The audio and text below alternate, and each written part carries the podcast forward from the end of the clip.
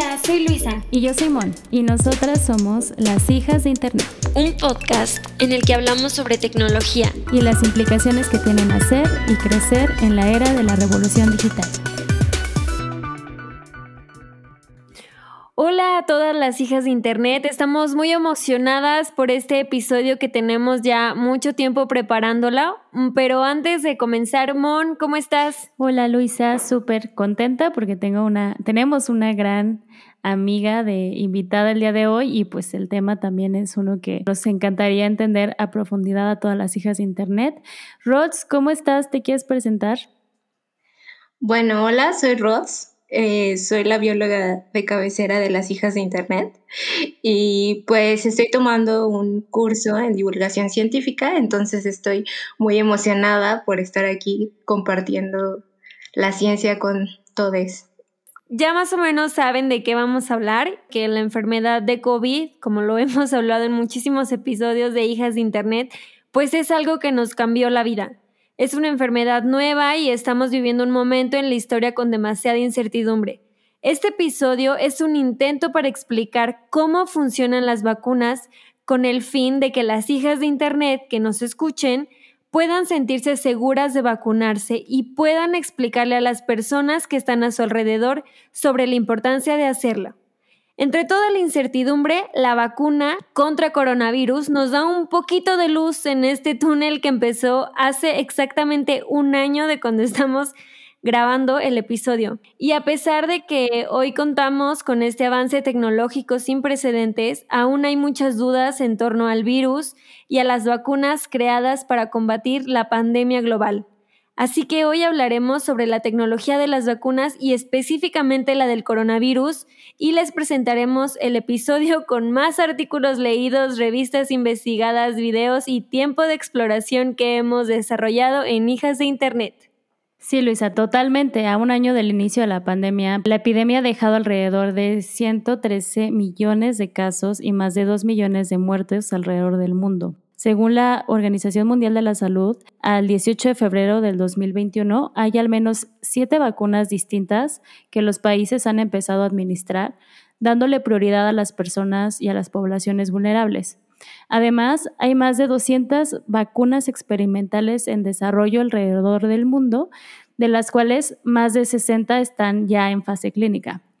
Ya que esta epidemia es tan nueva y es un tema en el que la información se está actualizando a una velocidad cada vez mayor y de forma constante, hoy invitamos a Rods, justo nuestra bióloga de cabecera, para aclarar nuestras dudas sobre el desarrollo de las vacunas contra el coronavirus.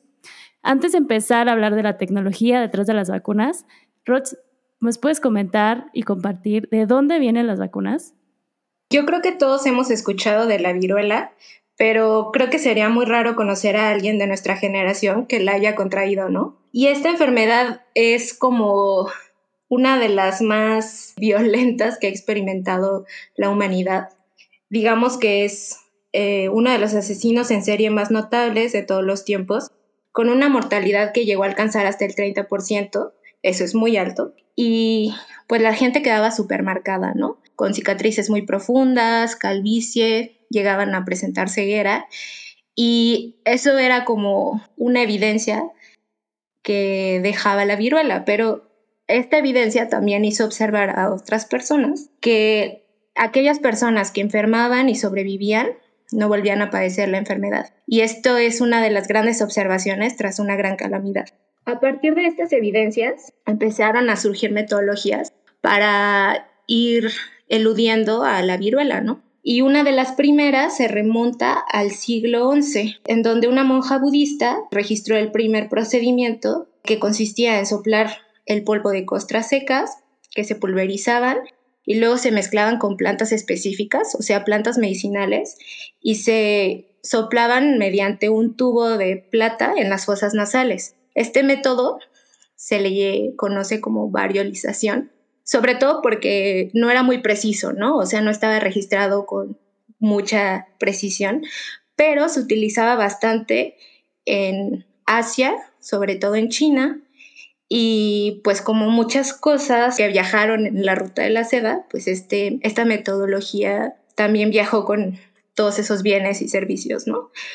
Pero algo muy importante y que parece como un, un hecho de la historia muy curioso es que la popularización de la variolización se debió principalmente a que como dejaba cicatrices muy profundas, si eras mujer y tenías una piel marcada por la viruela cuando crecías, eso disminuía tu posibilidad de tener un futuro cónyuge prometedor, ¿no? Por así decirlo.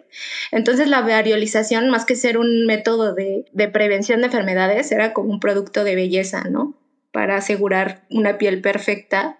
Y bueno, digamos que como producto de belleza, pues se difundió en Asia y llegó a Medio Oriente y fue ahí cuando en 1716 Lady Mary Montagu, que es un personaje clave en la importación de la variolización a Europa, ella era esposa de un diplomático inglés, empezó a registrar todos los aspectos de su estancia en Medio Oriente en unos diarios y una de las cosas que registró fue la metodología de la variolización, ¿no?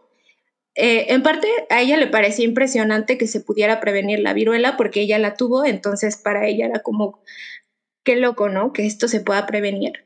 Y por otra parte, pues también tenía esta idea de que pues las personas en Asia tenían una forma de vida y unas costumbres mucho más avanzadas, por así decirlo, que en Europa. Entonces, cuando regresa a Inglaterra, eh, le pide a un médico griego que que variolice a sus hijos para prevenir la, viruela y esta idea en ese contexto era bastante controversial porque le estaba pidiendo un médico que enfermara a sus hijos de viruela, ¿no? Pero fue muy insistente y además de pedirlo para sus hijos, hizo varios ensayos con algunas otras personas porque ella quería demostrar que ese método funcionaba, o sea, si funcionaba en Asia, ¿por qué no iba a funcionar en Inglaterra?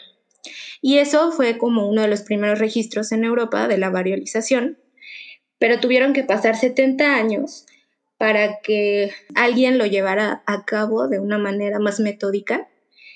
Y ese fue Edward Jenner, que si bien se le atribuye como ser el padre de la vacunación, no lo fue. Ya, ya vimos que hay una larga historia detrás de esto.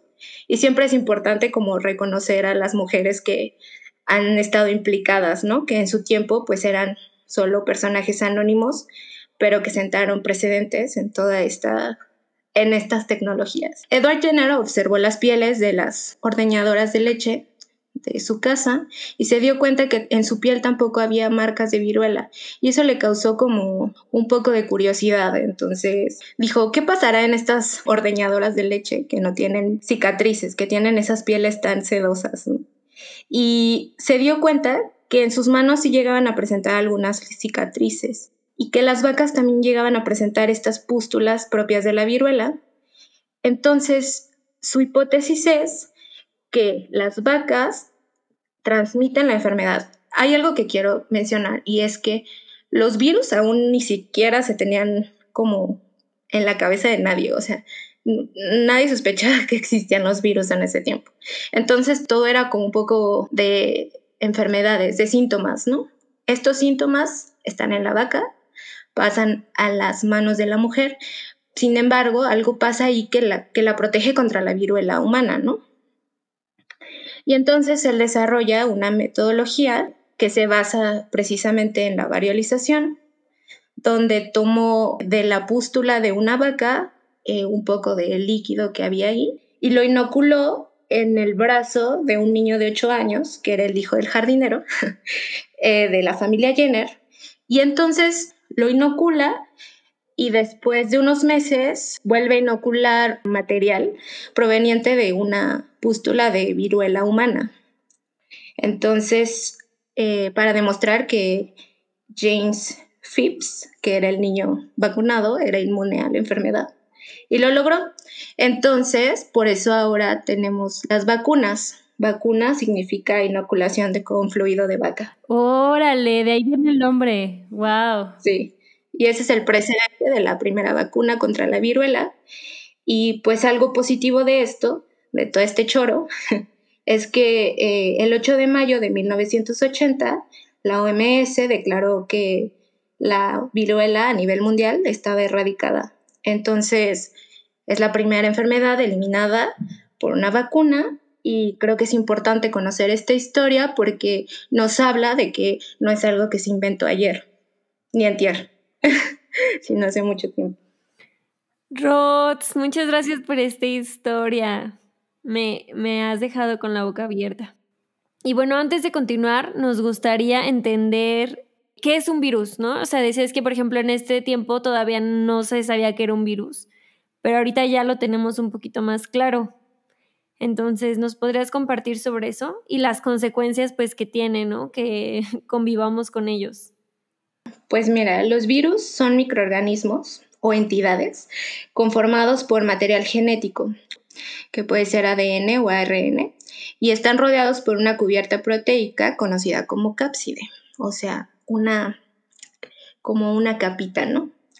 Y algunos virus también pueden presentar una envoltura lipídica, o sea, que está hecha de grasa, y esta envoltura es robada. Eso está increíble. Se la roban a las células que infectan. Eh, estas membranas o envolturas eh, tienen proyecciones proteicas a las que les llamamos espículas. Las espículas son muy importantes porque van a, ser el medio, el medio de comunicación entre el virus y la célula. Y al adherirse, al, al comunicarse, porque esto es un contacto físico, pues va a desencadenar el secuestro de la maquinaria celular dando inicio a la replicación o multiplicación viral. Es decir, utilizan a la célula para que ella produzca a los demás viriones y así los libere al medio extracelular y con esto se da una infección, por así decirlo. El virus secuestra tu célula, la célula produce más virus y toda esta carga viral, o sea, en tu sangre, va a salir eventualmente a, tu medio, ¿no? y eso se le conoce como transmisión, cuando sale de ti justamente para transmitirse a otro hospedero, que es el fin de, del virus, ¿no? Persistir en el tiempo y el espacio. Entonces, las vacunas, más allá de prevenir que el virus entre a ti y haga todo esto, va a prevenir que las consecuencias no sean tan severas y que tu transmisión sea muy baja. Oye, Roxy, ¿cómo funcionan las vacunas? O sea, ¿cuál, es el mecanismo detrás de, ellas para justo prevenir esta, esta transmisión?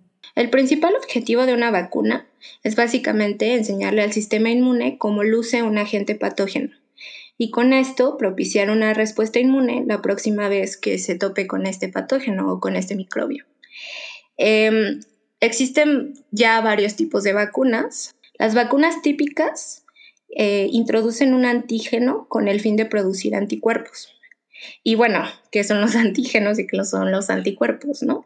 Los antígenos pueden ser virus atenuados o debilitados, virus inactivados, es decir, no tienen material genético, eh, o fragmentos proteicos del virus. También existen otro tipo de vacunas, donde eh, no se introduce el antígeno propiamente, o sea, no se introducen todos estos pedacitos o estos virus, sino más bien se introduce una codificación genética para que la célula humana fabrique el antígeno y por tanto los anticuerpos.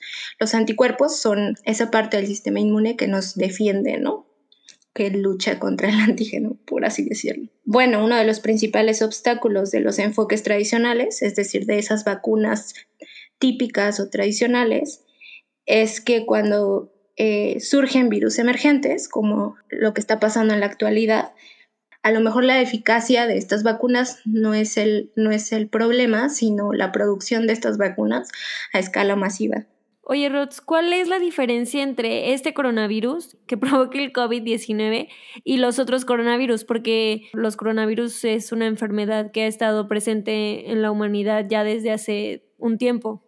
Bueno, es que los coronavirus es una gran familia de virus que comparten características, pero lo que podemos decir de este SARS-CoV-2 en específico, tiene como material genético ARN, tiene una cápside y además tiene una membrana lipídica o de grasa con tres proteínas súper importantes, que es la proteína spike, la proteína de membrana y la proteína de envoltura.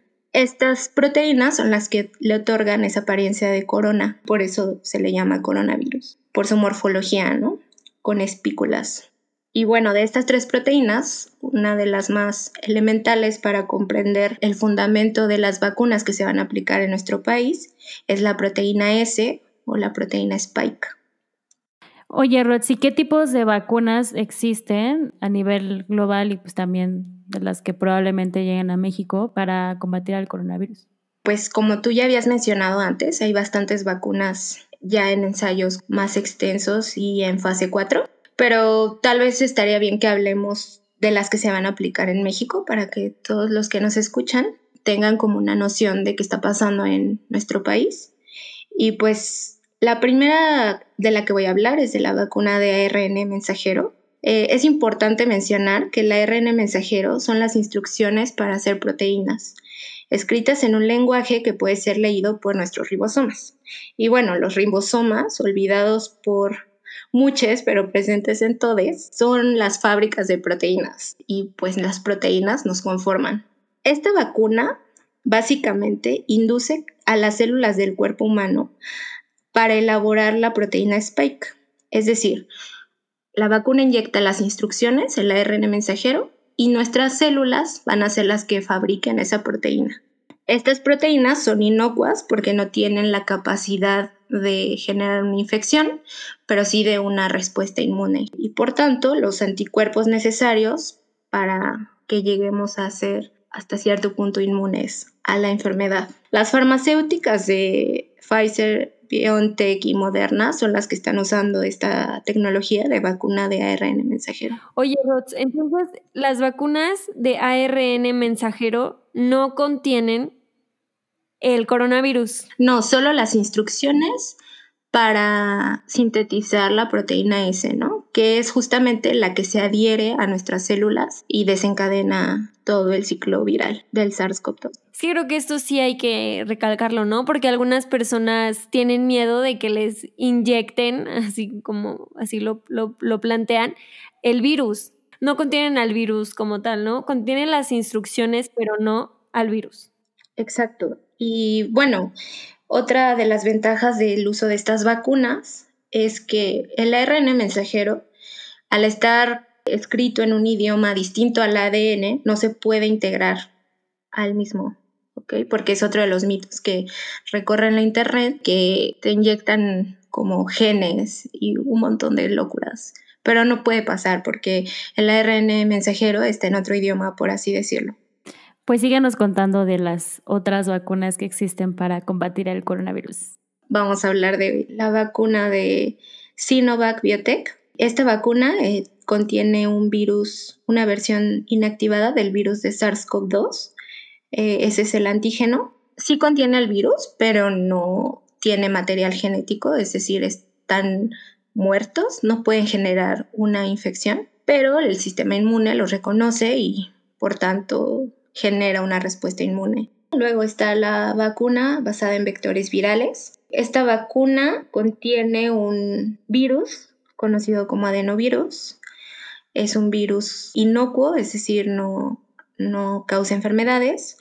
Y estos adenovirus pueden ser modificados para transportar un gen que codificaría la proteína S dentro de las células y al igual que, las, que la vacuna de ARN mensajero, pues utiliza nuestras células para producir esta proteína. Y bueno, las vacunas que utilizan esta tecnología son CanSino Bio, eh, Oxford AstraZeneca y la Sputnik 5. Bueno, estoy mencionando las farmacéuticas porque las vacunas tienen unos nombrecitos con muchos números y pues para qué meternos en ese rollo, ¿no?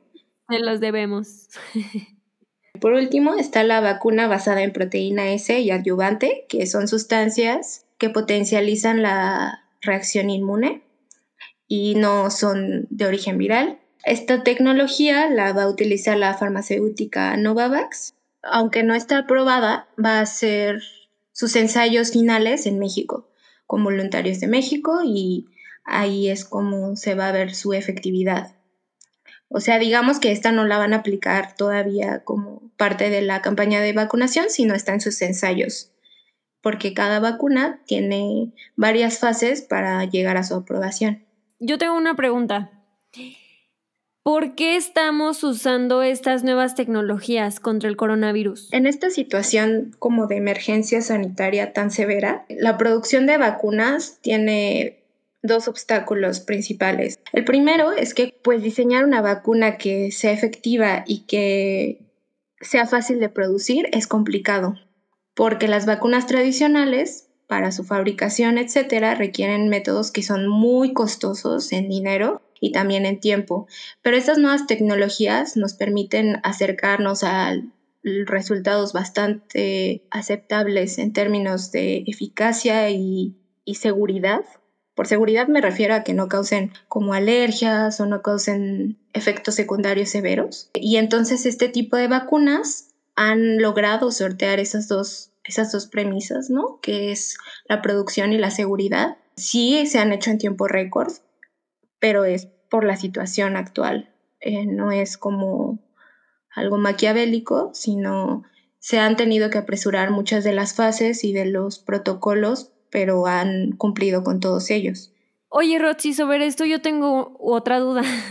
¿Toda esta tecnología nace al mismo tiempo que esta emergencia sanitaria? Este tipo de vacunas ya tienen una historia bastante larga. Por ejemplo, las vacunas de ARN mensajero, pues ya llevan en estudio como 30 años, un poco más. Estas tecnologías han ido avanzando conforme ha ido avanzando la bioingeniería genética.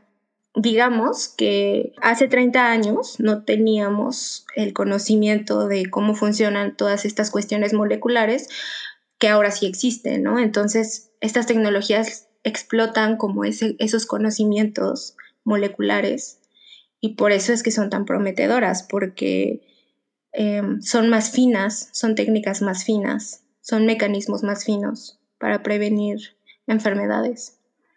Ok, muchas gracias. Y también es importante aclarar que, que ya tienen pues un tiempo en investigación y que no nacieron al mismo tiempo que la pandemia.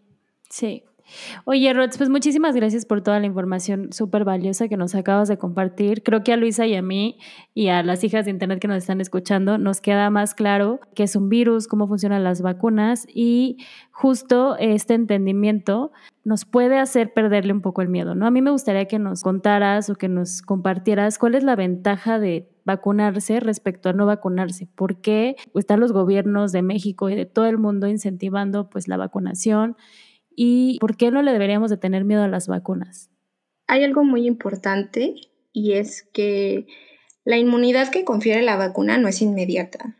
O sea, no es como que te vacunas y ya mañana puedo salir a, a la peda sin cubrebocas y sin nada y sin tomar las medidas sanitarias, ¿no? Esta inmunidad tarda semanas en consolidarse porque pues son procesos que llevan un tiempo, ¿no?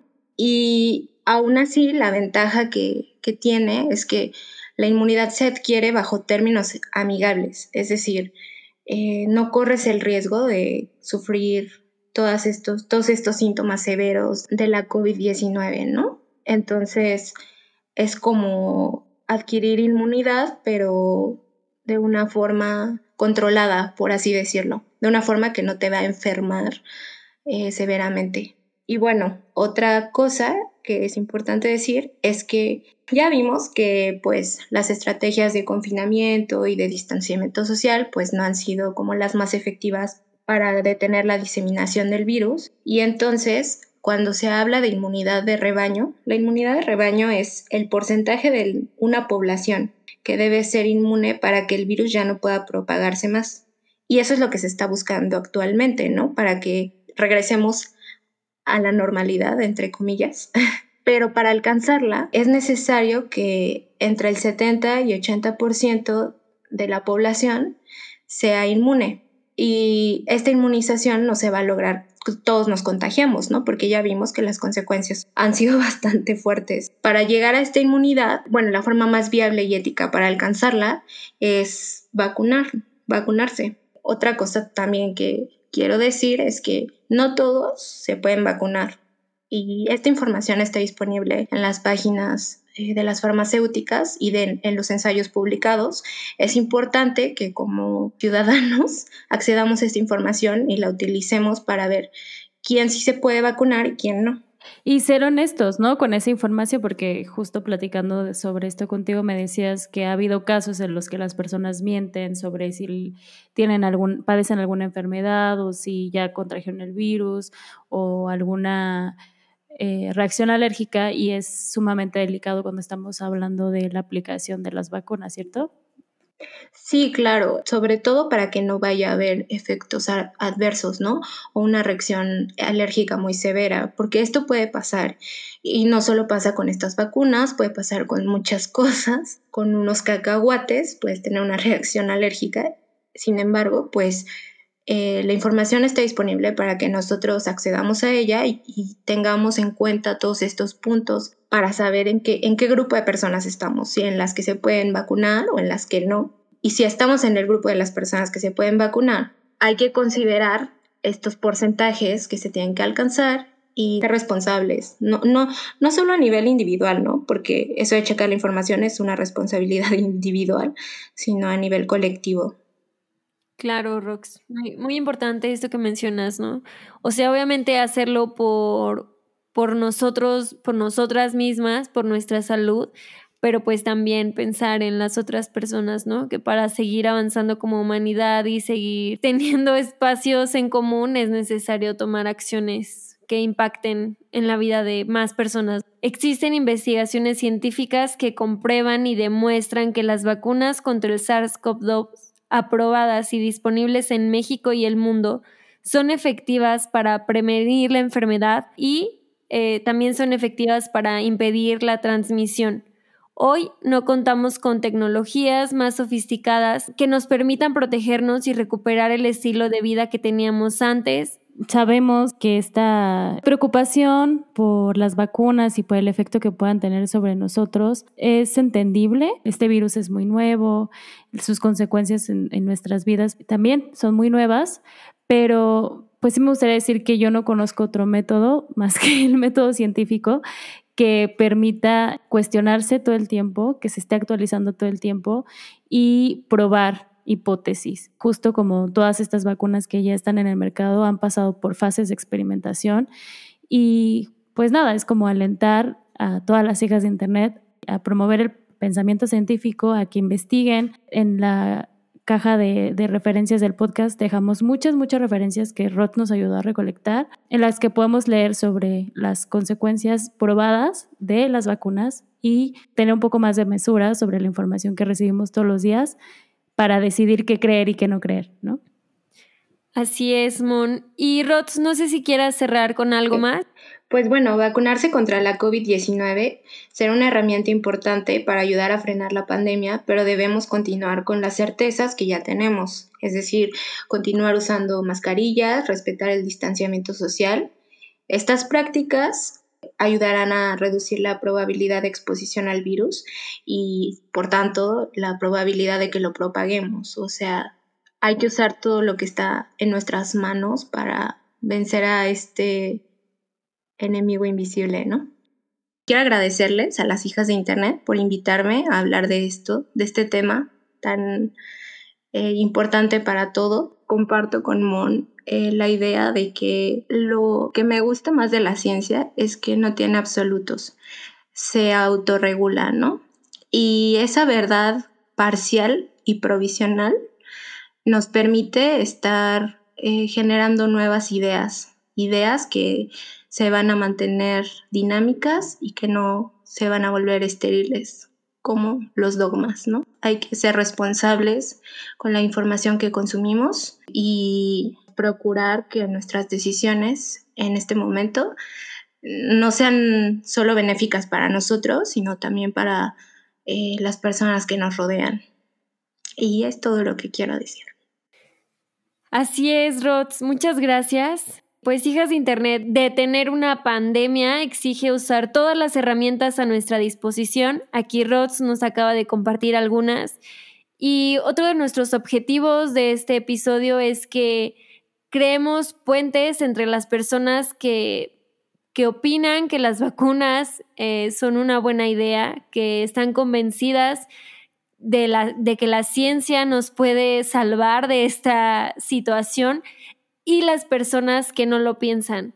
Entonces, más allá de una burla, más allá de crear controversia, más allá de pelearnos, hay que empezar a compartir información y tener pues todas estas herramientas que nos compartió Rots para al momento de que lleguemos a, a una discusión, sea con información verídica, con información que ha sido pues pues que le hemos dedicado un tiempecito ahí a leerla y a investigar. ¿vale? Pues no sé, hijas de Internet, ¿ustedes qué están haciendo para protegerse a ustedes y a las personas que las rodean? Conversemos. Muchas gracias por acompañarnos. Recuerden que nos pueden encontrar en las redes sociales como Hijas de Internet y que en la caja de descripción del podcast dejaremos algunas referencias que utilizamos para el programa.